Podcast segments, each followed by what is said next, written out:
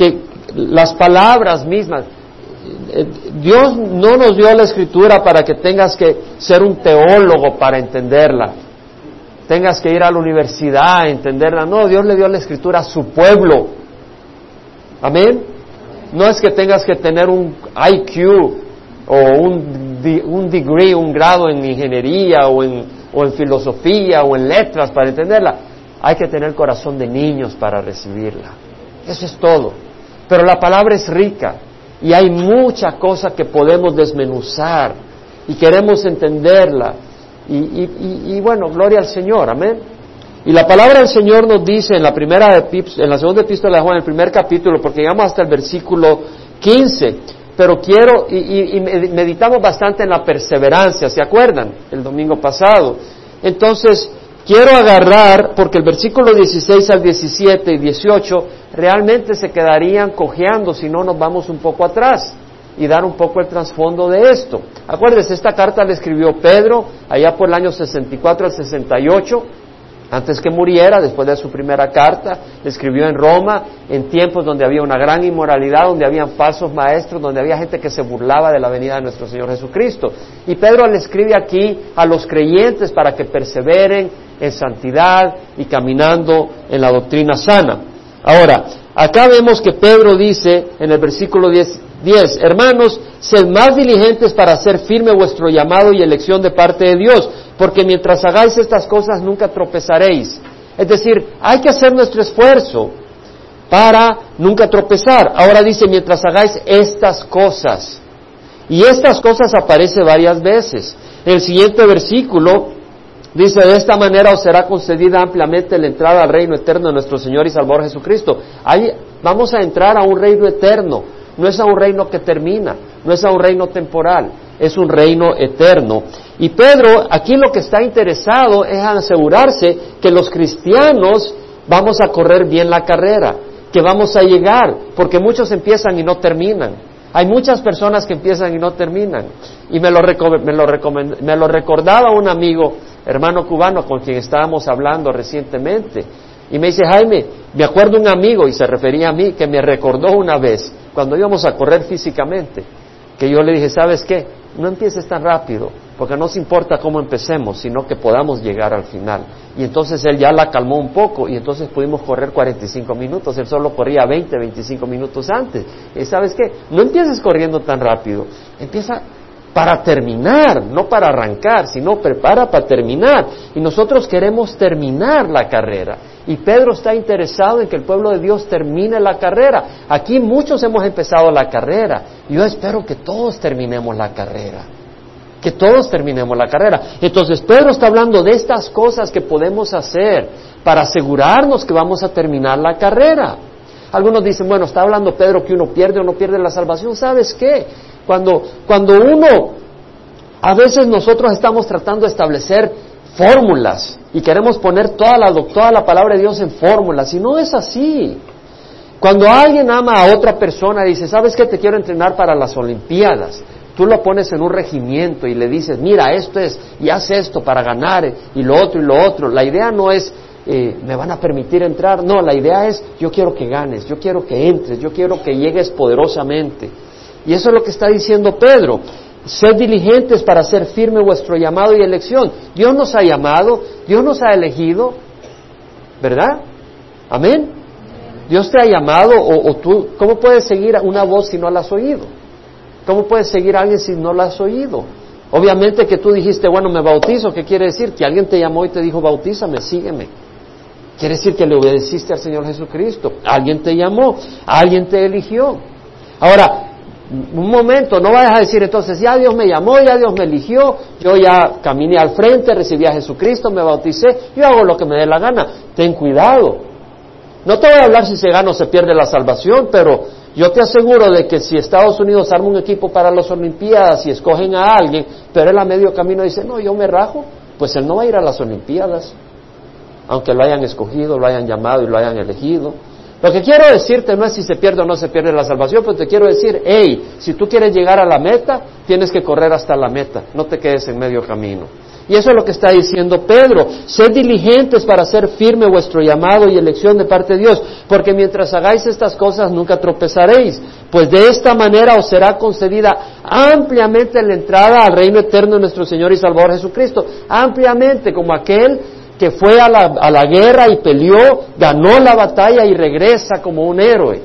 Y es recibido como un héroe en su país o como aquel que va a los Juegos Olímpicos y hizo todo lo que pudo y ganó la medalla de oro y regresa y es recibido con aplausos, es recibido con honra, con celebraciones, porque ha dado una gran, eh, ha demostrado un gran esfuerzo y ha logrado obtener la meta, llegar a la meta como debía de haberlo hecho.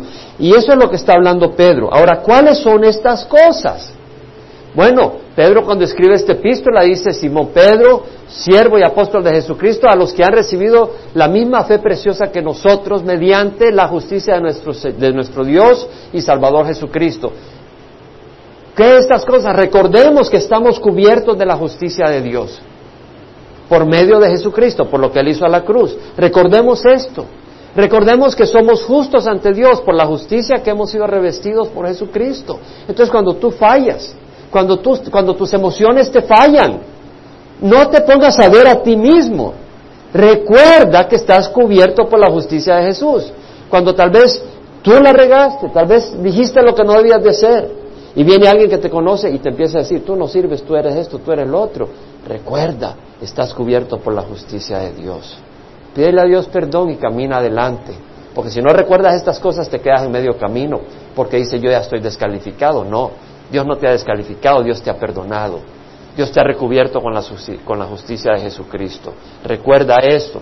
Entonces, dice, su divino poder nos ha conseguido, nos ha concedido todo cuando, todo, todo cuando concierne a la vida y a la piedad. Nos está diciendo de que Dios nos ha dado ya lo que necesitamos para esta vida.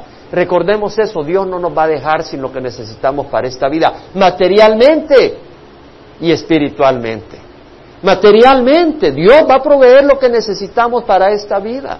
No necesariamente, holgadamente, a todo mundo igual. Dios sabe lo que Él quiere hacer y cómo quiere glorificarse. Pero Dios va a proveer lo que necesita para que tú corras la carrera.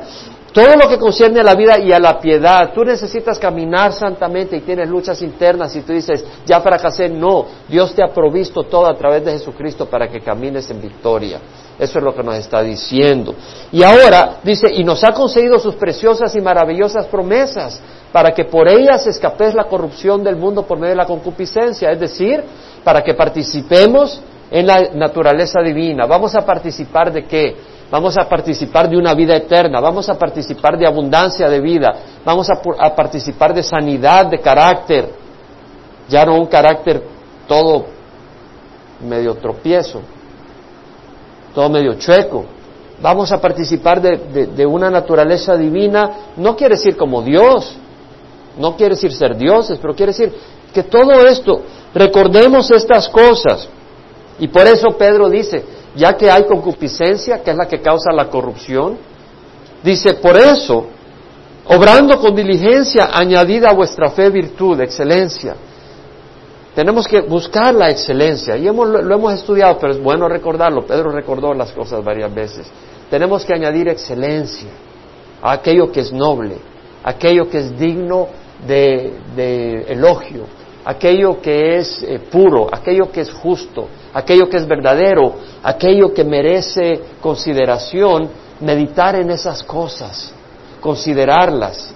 Y no solo considerarlas, sino imitar aquellas cosas. Aquellas cosas que vemos en los siervos de Dios, en las siervas de Dios. Nadie es perfecto, pero hay cosas buenas que podemos imitar de los siervos y las siervas de Dios. Y debemos de imitarlas. Y entonces, al estar haciendo eso, vamos a estar añadiendo a nuestra fe virtud. Y a la virtud conocimiento, porque ¿cómo vas a saber qué imitar si no buscas conocer la palabra de Dios para entender qué es lo que hay que imitar? Y para ver si eso es realmente virtud a los ojos de Dios o no. Vamos a añadirle a la fe virtud, a la virtud conocimiento, al conocimiento dominio propio. Porque tú puedes tener todo el conocimiento del mundo, pero hay una carne que lucha contra ti. Y tú tienes por el poder del Espíritu que poder caminar en el Espíritu, no en la carne. Entonces tenemos que añadir al conocimiento dominio propio y al dominio propio perseverancia, porque tú vienes y haces tu esfuerzo y ahí estás luchando y estás ejerciendo dominio propio, pero se cansa uno en el camino. Y Pedro dice, no, tienes que perseverar hasta el fin. Y a la perseverancia le vamos a añadir piedad. Y a la piedad le vamos a añadir afecto fraternal y afecto fraternal amor. ¿Qué está diciendo Pedro? Hagan todas estas cosas. ¿Para qué? Para entrar firmemente al reino de los cielos. Amén. Eso es lo que está diciendo. ¿Por qué hemos repetido esto? Porque esto es importante. Porque entonces Pedro dice, porque cuando os dimos a conocer el poder y la venida de nuestro Señor Jesucristo, no, seguimos fábulas ingeniosamente inventadas. Pedro lo que va a empezar a decir, y de hecho del versículo 12 al 15, que lo voy a leer de nuevo, Pedro habla de nuevo de estas cosas, que él las está recordando, y las está recordando porque dice, siempre estaré listo para recordaros estas cosas. ¿Cuáles cosas? Las que ya repetí, las que ya resumí aunque vosotros ya la sabéis y habéis sido confirmados en la verdad que está presente en vosotros. Y considero justo, mientras esté en, este, en esta tienda, estimularos, recordándoos estas cosas. También yo procuraré, sabiendo que mi separación del cuerpo terrenal es inminente, tal como me lo ha declarado nuestro Señor Jesucristo, también yo procuraré con diligencia que en todo tiempo después de mi partida podáis recordar estas cosas. Interesante que no dice después de mi muerte, Dice después de mi partida y la palabra que usa es éxodo en el griego. La misma palabra que se usa para explicar cuando el pueblo de Israel salió de Egipto a la tierra prometida. Y Pedro sabía que él no iba a cesar de existir cuando él muriera. Pedro simplemente iba a hacer un éxodo. Iba a dejar este cuerpo, este, esta, esta prisión en cierta manera. Así como el pueblo de Israel estaba preso en Egipto, cautivo en Egipto y salió libre hacia la tierra prometida hizo ese éxodo, en cierta manera Pedro dice, hey, este cuerpo me aprisiona, las enfermedades, la naturaleza pecadora que habita en mí. Bendito sea Dios que voy a salir hacia mi morada. Entonces dice, yo quiero que, que, puedan recordar estas cosas. Vuelve a usar la palabra estas cosas. Ya las mencionamos. Ahora Pedro, después de eso, dice, hey, no les estoy hablando de religión. Yo no les estoy hablando porque salí de un seminario y ahí me enseñaron estas cosas y se las estoy explicando. Yo aquí les estoy hablando con autoridad, dice Pedro. Yo aquí les estoy hablando no cosas que son recetas teológicas. Yo aquí les estoy hablando verdad y les estoy hablando de que ustedes para poder entrar ampliamente al reino de los cielos tienen que considerar estas cosas. Y estas cosas no son fórmulas mágicas de hombre, es verdad, revelación divina. Y yo les estoy hablando con autoridad, dice Pedro.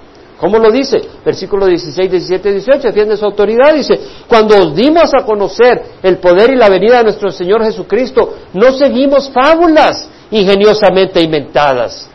¿Por qué? Porque ahora vemos que hay personas que vienen, organizaciones que vienen y dicen, bueno, eh, creemos de que pasó esto y pasó lo otro y ya llegan a sus conclusiones. Y que vieron al santo en tal lugar. Y que hizo tal cosa. Y que hay que hacer tal cosa para poder tener esa bendición. Y que vieron una imagen de la madre de Jesús. Y que explicó estas cosas que había que hacer. Y fábulas inventadas o creemos de que la madre de Jesús subió al cielo porque no puede ser que haya visto corrupción. Nadie lo vio. Las escrituras no lo dicen. Dios no lo reveló. Pero son fábulas ingeniosamente inventadas. Entonces dice, cuando os dimos a conocer el poder y la venida de nuestro Señor Jesucristo, no seguimos fábulas ingeniosamente inventadas, sino que fuimos testigos oculares de su majestad. Y aquí hay mucho que decir, porque aquí está hablando del poder y la venida de nuestro Señor Jesucristo cuando dimos a conocer el poder y la venida de nuestro Señor Jesucristo. Bueno, nuestro Señor Jesucristo vino con poder. Cuando vino, nació en un pequeño pesebre, como un bebé indefenso. Sin embargo, Él mostró poder. No poder como lo muestra el mundo. La palabra poder es dunamis. Y ahí viene dinamita. Quieres poder, fortaleza, capacidad. el poder que mostró Jesucristo en su primera venida no fue como el poder que muestra el mundo. No fue como el poder que va a mostrar en su segunda venida pero mostró poder. Poder distinto al del mundo. El mundo ejercita un poder destructivo. Pusieron una bomba ahí en un camión enfrente de un Marriott, no sé por dónde, y destruyeron muchas personas. Ahí hay poder, pero es un poder destructivo. Ahí vemos a Irán preparando armamento nuclear. Es poder destructivo. Vemos personas usando el poder para esclavizar a otras personas. ¿No se usó el poder para esclavizar a la gente de raza negra y usarla como esclavos en Estados Unidos? Poder esclavizador. El hombre usa su poder para esclavizar. El hombre usa su poder para oprimir.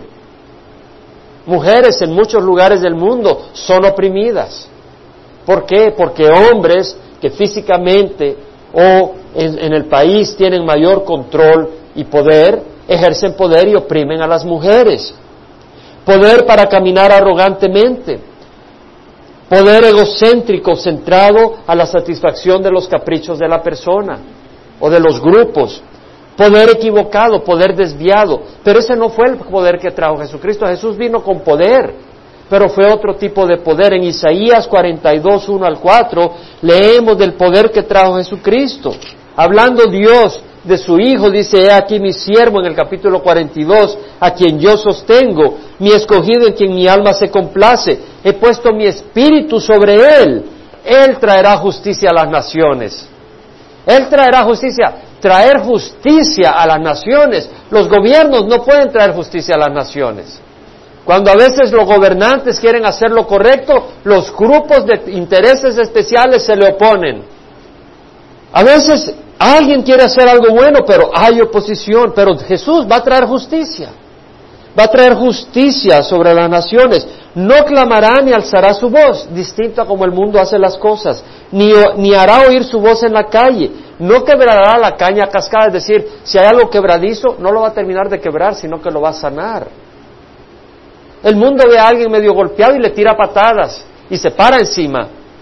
Pero no es así con Jesucristo. Jesucristo ve a alguien golpeado y le da la mano para levantarlo, no para aprovecharse.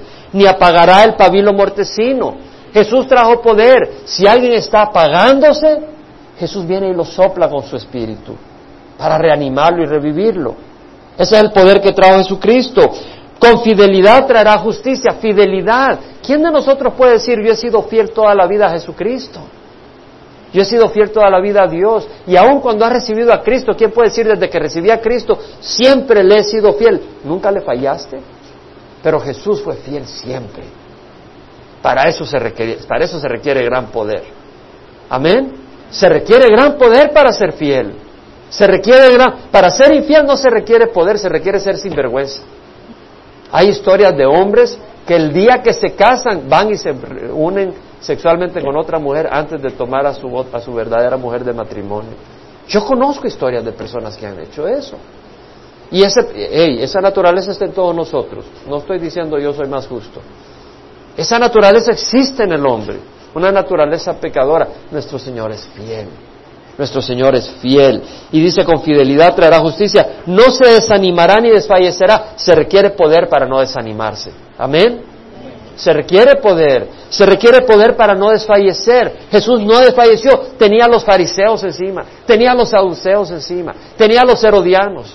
Tenía a fulano de tal, a mengano de tal luchando contra él. Tenía a Satanás y a todas sus huestes peleando contra él. Pero él no desfalleció. Y dice que hasta que haya establecido en la tierra la justicia.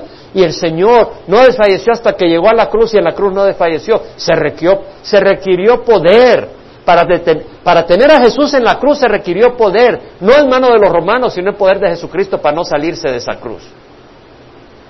Porque los romanos no fueron los que tuvieron clavados a Jesús en la cruz, fue el poder de Jesucristo que se aguantó en esa cruz cuando ninguno de nosotros se hubiera quedado ahí.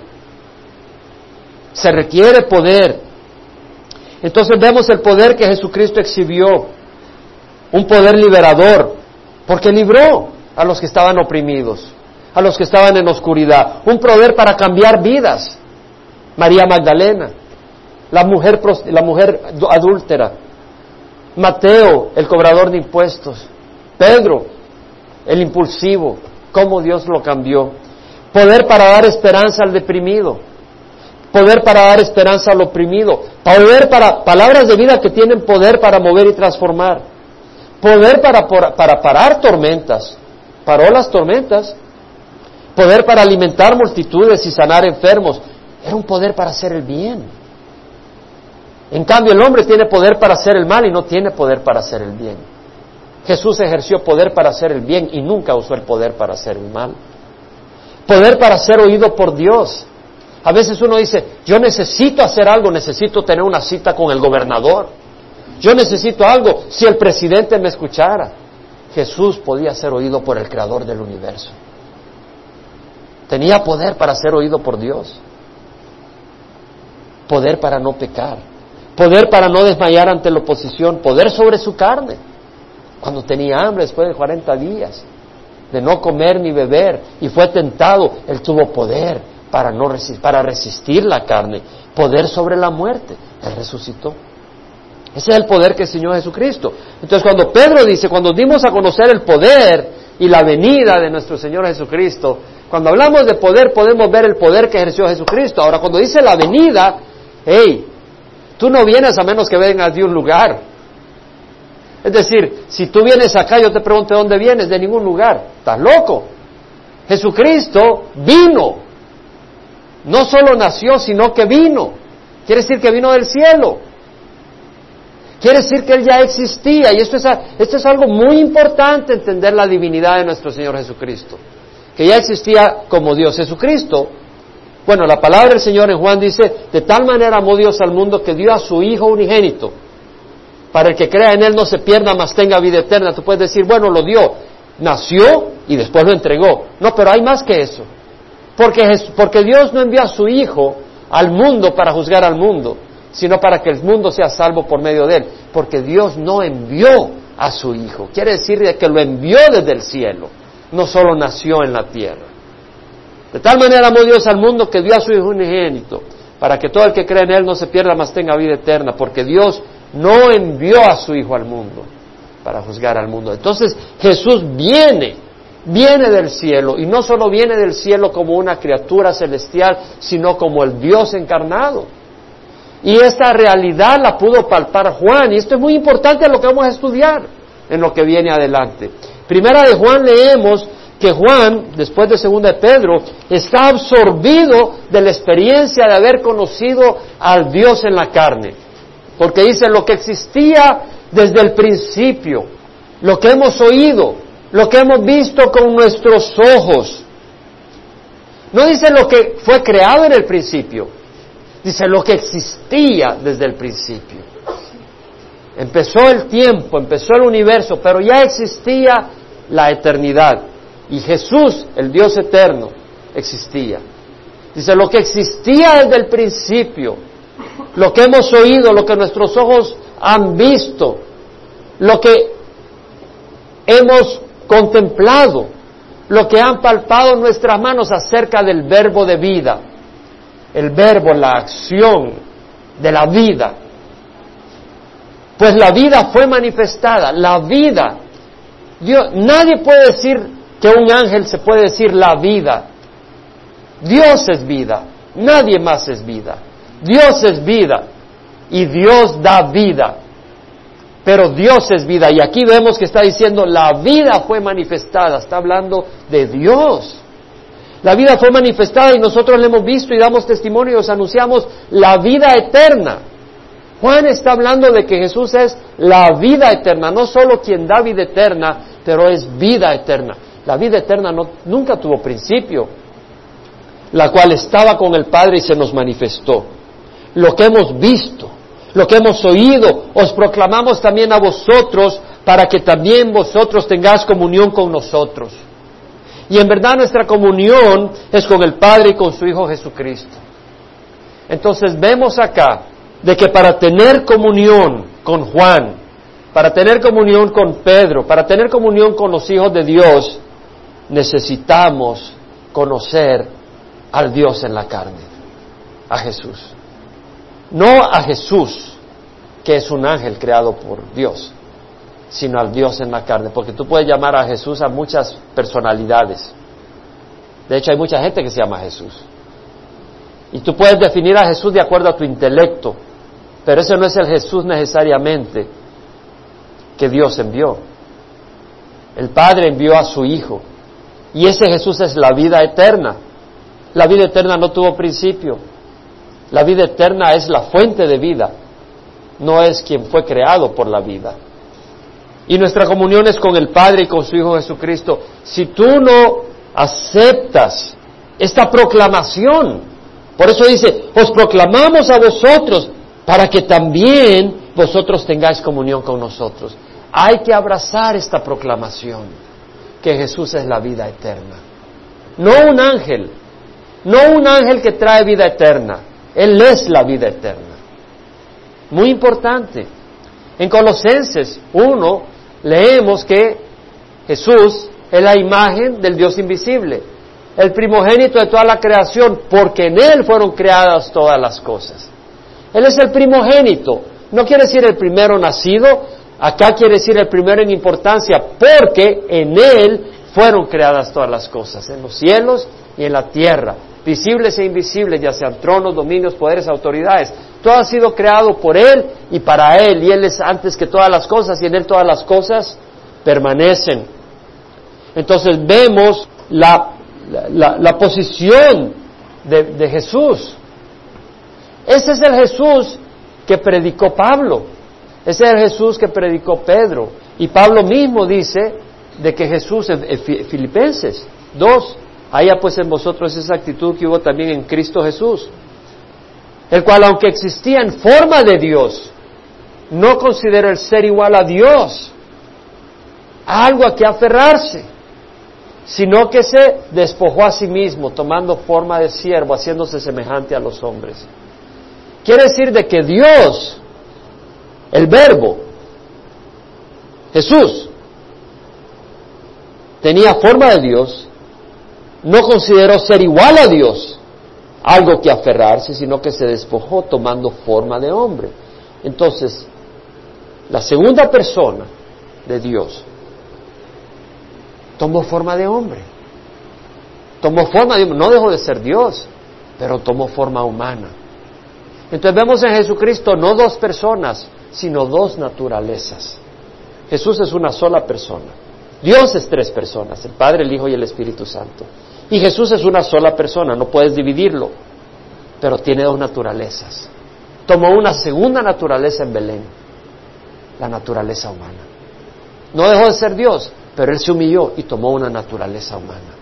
Y tiene naturaleza humana y tiene naturaleza divina. Y cuando ves su naturaleza humana, es la naturaleza humana de quién? De Jesucristo. Y te puedes arrodillar y adorarlo, porque es el Hijo de Dios. Amén.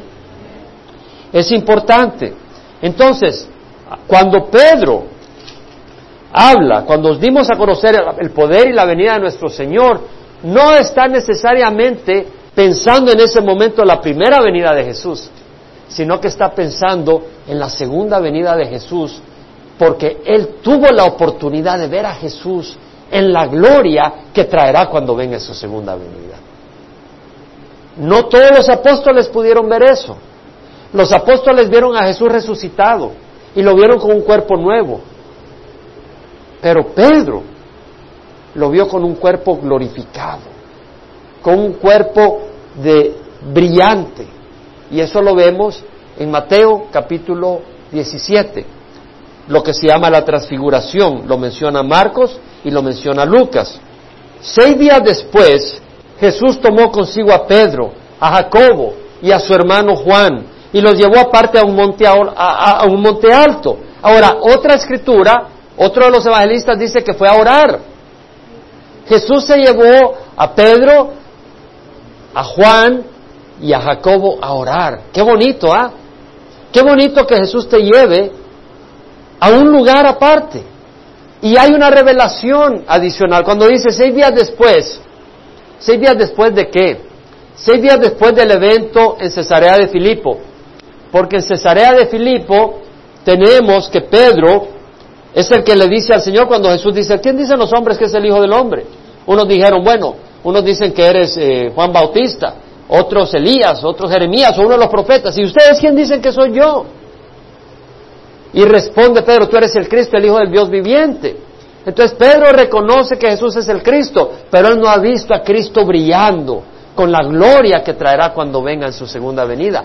Pero a los seis días, Pedro vio a Jesús brillando con la gloria que traería en su segunda venida. Y es ahí donde lo dice. Seis días después Jesús tomó consigo a Pedro, a Jacobo y a Juan su hermano y los llevó aparte a un monte alto y se transfiguró delante de ellos y su rostro resplandeció como el sol. ¿Qué está mostrando Jesús ahí? La gloria que él traería cuando venga en su segunda venida. ¿Qué estrella en el cielo se ve más brillante que el sol? El sol es lo más brillante que vemos. Entonces vemos que Jesús resplandece como el sol. Lo que es interesante es que las vestiduras no solo de Jesús resplandecieron, sino la de los apóstoles. Si lees, dice, y sus vestiduras. Dice, su rostro, solo el rostro de Jesús. Pero la vestidura, también la vestidura de Él. Claro, eso lo dicen otros evangelios. Pero también la de Juan, la de Pedro y la de Jacobo se resplandecen porque están en la presencia de Dios. Cuando estás, no era, Pedro, no era Juan, no era Santiago los que emanaban luz, sino que reflejaban la luz de Jesús. Y su vestidura resplandecía. Qué hermoso estar en la presencia de Jesús. Entonces el, domingo pasado le dije, si tú necesitas, busca al Señor, vete a un monte, vete a, a tu casa, a una esquina y tómate un día, dos, tres, pero busca al Señor para que tu rostro resplandezca, para que tu corazón se refresque, para que puedas perseverar. Y Jesús se llevó a estos tres apóstoles para que ellos entendieran quién era Jesús. Porque dice Pedro tomando la palabra, bueno, se le aparecieron Moisés y Elías hablando con él. Moisés representa la ley, Elías representa a los profetas. La ley y los profetas apuntan a Jesucristo. Toda la escritura apunta a Jesucristo. Y vemos de que mientras estaban hablando, porque estaban hablando, bueno, Pedro, o sea, se le apareció Moisés y Elías y estaban hablando con Jesús, pero por un momento se fueron sin, bueno, si lee los tres evangelios en los que aparece esta historia, Pedro y los apóstoles se durmieron, estaban ya cansados cuando de repente se transfiguró el Señor y su, su, cara se convirtió en como brillante como el sol y su vestidura brillantísima y entonces la de Pedro, la de Juan y la de Jacobo resplandecieron y ahí se despertaron y apareció Moisés y apareció Elías y estaban hablando con Jesús y hablaban de su próxima partida. Habla la palabra éxodo, usa en esa ocasión también, la partida de Jesús al reino de los cielos. Estaban hablando de esas cosas y en eso se fueron Elías y se fue eh, Moisés.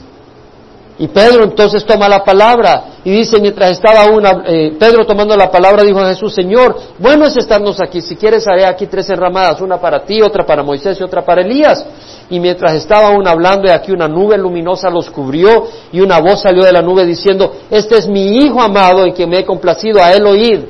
Jesús, Dios tiene un Hijo de origen divino que existe con él desde la eternidad, no dos, ni tres, ni cien, ni millones tiene millones de hijos adoptivos, pero de origen divino uno solo, y es Jesucristo. Cuando dice, él dice, este es mi hijo amado en quien me he complacido, a él oír. La escritura dice que debemos de oír a quién? A Jesús. No dice oír a la organización. Claro, Dios provee la iglesia, Dios provee grupos y Dios provee pastores y maestros. Pero en el momento que ellos no proclamen la voz y las palabras de Jesús, no los escuches. Escúchales únicamente si proclaman la palabra de Jesús. Porque a quien hay que oír es a Jesús, a nadie más. Y eso es lo que vemos acá, a él oír. Cuando los discípulos oyeron esto, cayeron sobre sus rostros y tuvieron gran temor. Entonces se le acercó Jesús y tocando les dijo, levantaos y no tomáis, no temáis. Y cuando alzaron sus ojos no vieron a nadie sino a Jesús solo. Vemos acá la revelación de Jesús cuando, con toda su gloria. Pero no solo Pedro tuvo ese privilegio, Juan tuvo ese privilegio. En Apocalipsis tenemos, este es importante hermanos, ¿quién es Jesús? Porque esa es la clave. ¿Quién es Jesús? Porque cuando Juan dice, y estos proclamamos para que tengáis comunión con el Padre, para que tengas comunión con nosotros y para que tengas comunión con el Padre y con su Hijo Jesucristo, es que si tú rechazas esa proclamación, tú estás rechazando la proclamación de Dios y no vas a tener comunión con Dios. Entonces, en primera de Juan leemos, en Apocalipsis, perdón, el capítulo 1, leemos la, la aparición de Jesús. Juan dice, yo Juan, vuestro hermano y compañero en la tribulación. Juan es nuestro hermano. Juan el apóstol es nuestro hermano. Nosotros somos hermanos de Juan el apóstol. De hecho, somos hermanos de Jesucristo, Él es nuestro hermano mayor. Y dice, yo Juan, vuestro hermano y compañero en la tribulación. Ey, no estás solo. Vas por tribulación. Ey, Juan dice, yo soy compañero en la tribulación. No es un tiquete libre de problemas. No es un viaje sin problemas. No estés buscando un viaje sin problemas, porque no lo vas a hallar. Juan dice, compañero en la tribulación. Juan tenía ochenta y pico de años escribiendo esto. Estaba trabajando en las rocas, en una isla en el Mediterráneo, en Patmos, esclavo, castigado por el imperio romano, sufriendo, agotado, despreciado. Pero ahí Dios lo usa y escribe palabras de vida. Tal vez tú estás en la tribulación, tal vez tú estás aislado en una isla, tal vez tú estás separado, tal vez tú te sientes aislado y te sientes agobiado, pero Dios te puede hablar. Y Dios te quiere hablar. Y a través tuya bendecir a otros, así como usó a Juan. Yo, Juan, vuestro hermano y compañero en la tribulación, en el reino, sí. No te olvides, estamos en la tribulación, pero también somos compañeros en el reino de Dios. Porque Jesús dijo, el reino ha venido. Porque el rey ha venido. Y donde está el rey está el reino. Porque no viene en forma visible la primera vez. Vendrá en forma visible después. Pero ya ha venido en forma visible. ¿Quién de ustedes entró al reino de los cielos? Yo ya entré al reino de los cielos. Hemos nacido en el reino de los cielos. Ya no somos de este mundo. Mi reino no es de este mundo, dijo Jesús. No hemos entrado físicamente, pero pertenecemos al reino de los cielos. Jesús dijo, los valientes con violencia entran y lo arrebatan. ¿No dijo eso Jesucristo? ¿Quién de ustedes ha entrado al reino de los cielos? ¿Pueden levantar la mano? Algunos. Otros todavía dicen que no han entrado, porque caminan por vista, no por fe. Y si caminas por vista, no por fe, tal vez no has entrado. Hay que entrar por fe. ¿Quién de ustedes ha entrado al reino de los cielos? Ahí sí, ahí sí. Amén. Así es la cosa. No es por vista, no lo veo. Tampoco has visto tu salvación. Entonces, ¿qué? ¿Dios miente o no miente? Los valientes lo arrebatan y entran, dijo Jesucristo. Entramos por las verdades que nos dice el Señor. Y acá vemos que Juan dice, en la perseverancia en Jesús, tú no vas a perseverar aparte de estar en Jesús. Me encontraba en la isla llamada Patmos a causa de la palabra de Dios y del testimonio de Jesús. Estaba yo en el Espíritu en el día del Señor y oí detrás de mí una gran voz con, sonido de trompeta que decía, escribe en un libro lo que ves y envíalo a las siete iglesias, a Éfeso, a Esmirna, a Pérgamo, a Tiatira, a Sardis, Filadelfia y la Odisea, y me volví para ver de quién era la voz que hablaba conmigo, y al volverme vi siete candelebros de oro, y en medio de los candeleros vi a uno semejante al Hijo del Hombre, vi a alguien que era el Hijo del Hombre, es decir, con rostro humano, pero vestido con una túnica que llegaba hasta los pies y ceñido por el pecho con un cinto de oro. Su cabeza y sus cabellos eran blancos como blanca lana, como nieve, cuando resucitó a Jesucristo no le vieron así sus discípulos. Esta es una revelación que tuvo Juan, así como Pedro tuvo esa revelación con Juan y con Jacobo en el monte Transfiguración. Vieron a Jesús con la gloria que traerá cuando venga. Pero aquí con una gloria aún más revelada la que ve Juan. Y dice, sus ojos eran como llama de fuego, sus pies semejantes al bronce bruñido, es decir, ah, brillante por el fuego cuando se le ha hecho refulgir en el horno y su voz como el ruido de muchas aguas. En su mano derecha tenía siete estrellas y de su boca salía una aguda espada de dos filos. Su rostro era como el sol cuando brilla con toda su fuerza, así como lo vio Pedro, como el sol. Cuando le vi caí como muerto a sus pies, vemos el poder con que Juan vio a Jesús. Y, lo, y él puso su mano derecha sobre mí diciendo, no temas, yo soy el primero y el último, el que vive y estuve muerto y aquí estoy vivo por los siglos de los siglos y tengo las llaves de la muerte y del Hades. Ese es el Cristo que va a venir. Es un Cristo glorioso, que no, el mundo no lo vio así. Y los mismos discípulos que lo vieron resucitado cuando estaban en el mar de Galilea, en la mañana que estaban, habían pescado, habían tratado de pescar toda la noche, Pedro con, con Tomás, con todos los otros discípulos que estaban y no habían, no habían agarrado nada, se les aparece Jesús en a la orilla del lago y le dice, hijitos míos, ¿tienen algo para comer con pan?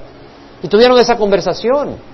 Él no apareció con esa brillantez, con esa gloria, aunque sí traía el cuerpo resucitado. Y sus palabras eran gloriosas, pero no manifestaban la gloria que va a traer cuando venga en su segunda venida. Pedro dice entonces en su segunda epístola, capítulo 1, versículo 16, cuando os dimos a conocer el poder y la venida de nuestro Señor, no seguimos fábulas ingeniosamente inventadas, fuimos testigos oculares de la majestad. Pedro vio a Jesús glorificado como el Hijo de Dios en la gloria que traerá cuando venga. Y hermanos, el Señor viene pronto. No los va a agarrar algunos de ustedes desprevenidos. El Señor viene pronto. Yo no te voy a decir cuándo viene, pero el Señor viene pronto. ¿Tú crees lo que está ocurriendo? ¿No son símbolos? ¿No son síntomas que el Señor ya profetizó? De nuevo, la situación económica. Estaba leyendo de que la situación, esta, si Estados Unidos no responde, va a ser la crisis económica más grande en la historia del mundo. Después de la Gran Depresión no ha habido una crisis como esta. Pero leía a uno de los que respondían, aparentemente en la, en la reunión que están tratando de ver cómo resolver esta situación, decían que sería la crisis económica más grande del mundo. Porque Estados Unidos tiene un impacto económico eterno, eh, enorme en todo el mundo, enorme, no eterno. Eterno en las almas que se van al infierno porque abrazan la pornografía y las basuras que se enseñan acá. Pero tiene un, un impacto tremendo en la economía del mundo. Y vemos Irán preparándose para atacar, y vemos Israel que tiene que atacar porque si no, y vemos los musulmanes con toda, extremistas con toda su, su odio hacia Estados Unidos, y vemos las inquietudes que hay en Latinoamérica, vemos los problemas de la naturaleza, se están derritiendo los, los eh, glaciares y los huracanes y la intensidad y todo. ¿Qué más esperas? Y las hambrunas y los conflictos, ¿qué más esperas para ver que estamos en los últimos días? Entonces Pedro, él ha experimentado y dice, lo que yo he visto no es, o sea, no le estamos hablando aquí historias que se, se reunió un, un comité religioso para decir, esto es lo que se debe de hacer para honrar a Dios. Y estos son los pasos que tienes que hacer para agradar a Dios. Y estos son los pasos que creemos tienes que hacer para que Dios te perdone. Es tan sencillo. Dios nos ha dado su revelación con testigos oculares. Fíjate que compartiendo en la casa de alguien recientemente, y, nunca lo había pensado, pero, o tal vez lo había pensado, pero me volvió a la mente sí, en, ese caso. El, mismo Señor Jesucristo, fíjate qué interesante. Sabemos que en algunos lugares tú te confiesas con los hombres, tienes que ir con un hombre para que te confiese y te perdone los pecados. Pero el mismo Jesucristo, cuando enseñó a orar, dijo, así debes de orar. Padre nuestro que estás en el cielo santificado sea tu nombre. Venga tu reino, hágase tu voluntad en la tierra como el cielo. Danos el can de cada día. Perdona nuestras ofensas. ¿A quién le vas a decir eso? Al Padre. Perdona nuestras ofensas como perdonamos a quien nos ofende. Y viene un comité y dice, no, vamos a poner a alguien para que te eche así, te tire un poquito de agüita y ya te perdone los pecados. Y el mismo Señor Jesucristo dice, al, al Padre dile, perdona nuestras ofensas como perdonamos a quien nos ofenden. Dios no lo revela. No son fábulas ingeniosamente inventadas. Estamos siguiendo revelación de Dios. Y Pedro habla con esa autoridad. Entonces, te voy a decir algo. Pedro y Juan podían hablar con autoridad porque habían caminado con Jesucristo. Y muchos de los que están acá hablan con autoridad porque han caminado con Jesucristo. Y usted si lo hace, me entiende. Pero si tú no has caminado con Jesucristo, no puedes hablar con autoridad. No puedes hablar del Señor con autoridad, porque es un poco de conocimiento intelectual, pero no has experimentado la presencia de Jesús. Pedro lo experimentó. De manera que cuando Después de Pentecostés iban camino, camino con Juan hacia el templo y encontraron a ese cojo de nacimiento junto a la puerta la hermosa del templo de Salomón y, él voltea a ver, esperando limona y Pedro y Juan y, Juan Pedro toma la palabra y le dice, no tengo oro ni plata, más lo que tengo te doy, en el nombre de Jesús de Nazareno, levántate y anda, y lo levanta y camina y empieza a saltar y está emocionado. Y hay una, un convolú, un revolú, como dicen en algunos lugares, un, un gran despelote, como decimos en otros lugares, toda la gente emocionada y, entraron al templo y este saltando y, los, los, sacerdotes no estaban nada contentos. Los fariseos no estaban nada contentos.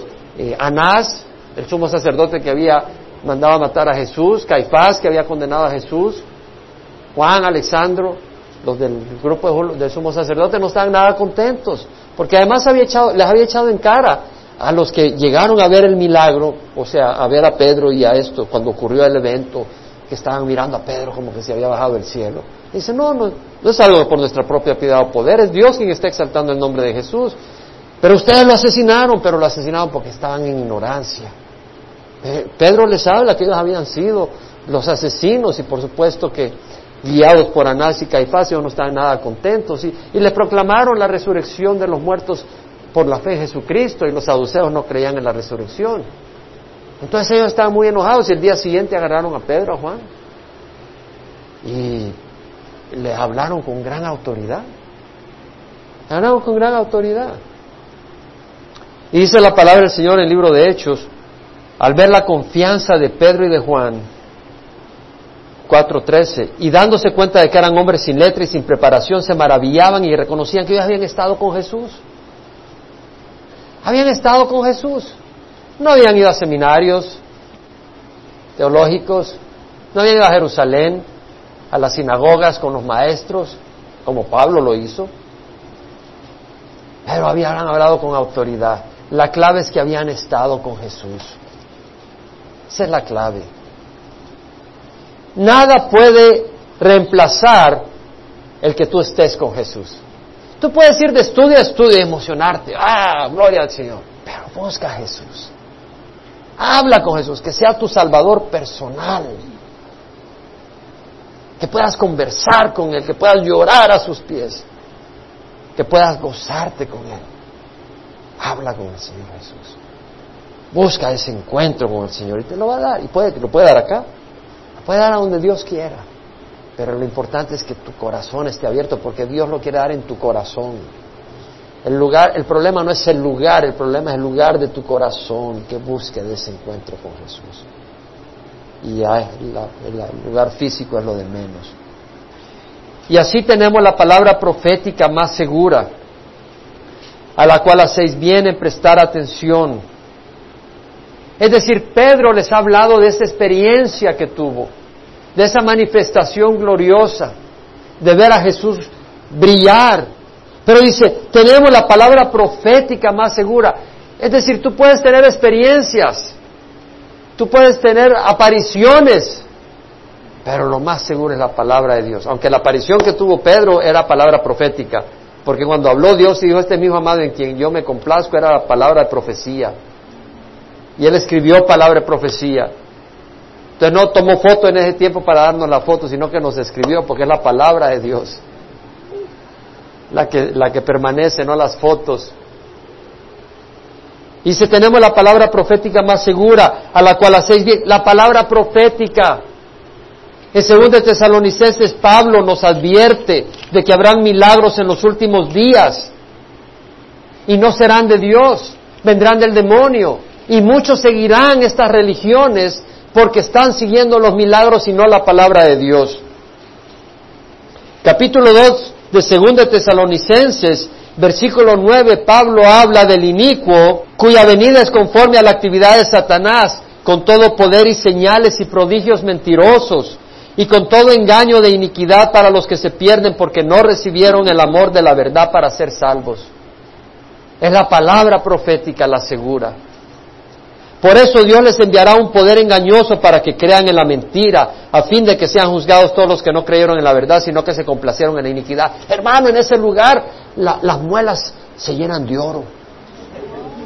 los rellenos de oro. Y, y, luego las manos, saludé al pastor y las manos tenían oro, mis manos, polvito de oro. ¿Sabe que hay lugares que dicen eso? ¿Sabe usted eso? Hay muchos lugares que proclaman eso. Y el pastor vio esta cosa y dice que ahora hay que hacer las cosas de esta manera. Que ya hay que venir después del servicio con un costal encima, al frente, al templo, a orar, para que Dios nos escuche. Ya empiezan estas cosas, y estas enseñanzas, y estas otras. Pero, ¿y cómo sabes? Vi una luz. Pero ¿qué dice la palabra del Señor? Ah, no, pero los líderes religiosos dijeron, ah, pero ¿qué dice la palabra del Señor? Pero fulano tuvo tal visión, pero ¿qué dice la palabra del Señor? Es ahí a donde vamos. Tenemos la palabra profética más segura, a la cual hacéis bien en prestar atención, como a una lámpara que brilla en el lugar oscuro, hasta que el día despunte y el lucero de la mañana aparezca en vuestros corazones. Hermanos, hay que prestar atención a las circunstancias, ¿verdad? No, a la palabra profética más segura, la cual brilla como un lucero en la oscuridad. ¿Cuál es la oscuridad? Las circunstancias son oscuras. La economía puede que esté oscura. La política puede que sea noche. La moralidad, el, país este va en, en decadencia. Pobre de ti si no te inquieta el corazón ver cómo está Estados Unidos. Es un país que ha sido muy noble para nosotros. Es un país que nos ha ofrecido oportunidades a nosotros, que de una o de otra manera las hemos aprovechado. Por algo estamos acá y no en otro lugar. Sin embargo, va en decadencia moral, terrible crisis. Es un lugar oscuro. Para algunos, el espiritismo o las limpias y esto, el otro. Esa es oscuridad. No prestes atención a esas cosas, el horóscopo, no prestes atención a esas cosas. ¿Qué dijeron? No prestes atención a esas cosas. Presta atención en la palabra profética. Esa es la que brilla. ¿Por qué te sientes down? Porque no tienes los ojos en la luz, sino en la oscuridad. En las circunstancias. En ti mismo. Lo que habita en nosotros es el Espíritu Santo. Pero si quitas los ojos del Espíritu y los pones en ti, estás poniendo los ojos en qué? En oscuridad, porque tú no tienes luz interna. La luz que está en ti es la de Dios. Quitemos los ojos de nosotros. No quiere decir que hacer lo que te dé la gana, porque quiere decir que entonces no tienes los ojos en Cristo. Porque si tienes los ojos en Cristo no vas a hacer lo que te dé la gana. Vas a tener temor santo. Entonces, hasta que el día despunte, Pedro vio la gloria de Jesús que va a venir y dice, el día despunte, esta es una oscuridad, esta es de noche, pero viene el día y el lucero de la mañana aparezca en vuestros corazones. Nuestro corazón ahora está afligido, pero habrá un día donde veremos, así como brilló la túnica de Pedro en la presencia del sol, brillarán nuestros corazones en la presencia de Jesús. Pero ante todo sabe de esto, que ninguna profecía de la Escritura es asunto de interpretación personal. ¿Por qué dice Pedro esto? Él aclara profecía contra profecía. Las profecías de las Escrituras contra las profecías que no son de Dios. Porque hay muchos falsos maestros y falsos profetas. Y de eso vamos a hablar el próximo domingo, no tenemos tiempo para agarrar eso. Pero dice ninguna profecía, es decir, ninguna profecía de la Escritura es asunto de interpretación personal. Ah, no, solo este comité puede interpretar la Biblia. La iglesia tradicional hizo eso. Por muchos años no podía el hombre común tener la Biblia. De hecho, no la tenían en español, tenía que ser en latín, para que el pueblo no la entendiera, porque de acuerdo a ellos nadie podía interpretar la Biblia excepto ellos. Pero es una carta de amor de un padre a su hijo. Es como que un padre viene y escribe una carta de amor a su hijo y viene alguien que está encargado de cuidar a esos hijos y dice, la voy a traducir a latín para que tu hijo no la entienda. Yo la voy a entender y se la voy a interpretar. Eso es lo que hizo la iglesia tradicional. Y eso enfureció a Dios. Yo no puedo pensar en otro término, en otro término menos que eso enfureció a Dios. El pensar que su carta de amor para sus hijos fue traducida en otro idioma para que sus hijos no la entendieran. Dice, ninguna profecía de la Escritura es asunto de interpretación personal, pues ninguna profecía fue dada jamás por acto de voluntad humana. No fueron comités que dijeron, aquí voy a escribir profecía. Fue Dios quien movió corazones y dice, sino que hombres inspirados por el Espíritu Santo hablaron de parte de Dios. Las profecías son palabra de Dios. Y la palabra inspirado es fero, que es lo mismo que decir llevados. Cuando llevaron al paralítico, a Jesús, la palabra que usaron es fero. Es decir, los apóstoles fueron llevados a esta realidad. Los que escribieron la escritura fueron llevados a estas realidades. No era que ellos mismos la armaron. Es como un paralítico que no puede caminar, sino que lo llevan. Ellos trajeron estas verdades porque fueron dadas. Cuando el Señor habla de producir fruto, cuando habla del sembrador que sembró y que alguno y que cuando cayó en terreno fértil produjo cien, ¿se acuerdan? La palabra que usa ahí es fero. Produjo, o sea, trajo fruto. De la misma manera, esta es la misma palabra que se usa cuando el viento lleva a un velero, a un barco con velas. Entonces, eh, hombres movidos por el Espíritu Santo hablaron de parte de Dios. Lo que tenemos aquí es la palabra de Dios. ¿Tú crees que Dios escribe para que nosotros la ignoremos? Y qué privilegio poder oír la palabra de Dios, amén. La palabra de Dios. Qué privilegio que tenemos la palabra de Dios y poder alimentarnos de la Qué privilegio que no nos tenemos que alimentar de la basura de hombres. Cierto, porque hay grupos que dicen, nosotros ya hallamos este sistema, nosotros ya establecimos esta filosofía para la familia, para la nación. Tenemos que creer eso, tenemos la palabra de Dios que vive y permanece. Padre, te damos gracias por tu palabra, Señor. Te damos gracias porque tú eres bueno, porque tú eres fiel, porque tú nos hablas, Señor, y tú nos alimentas y nos fortaleces para perseverar en el camino y para animarnos, Señor. Yo te ruego que derrames tu espíritu sobre esta congregación, un espíritu de temor santo, un espíritu de santidad.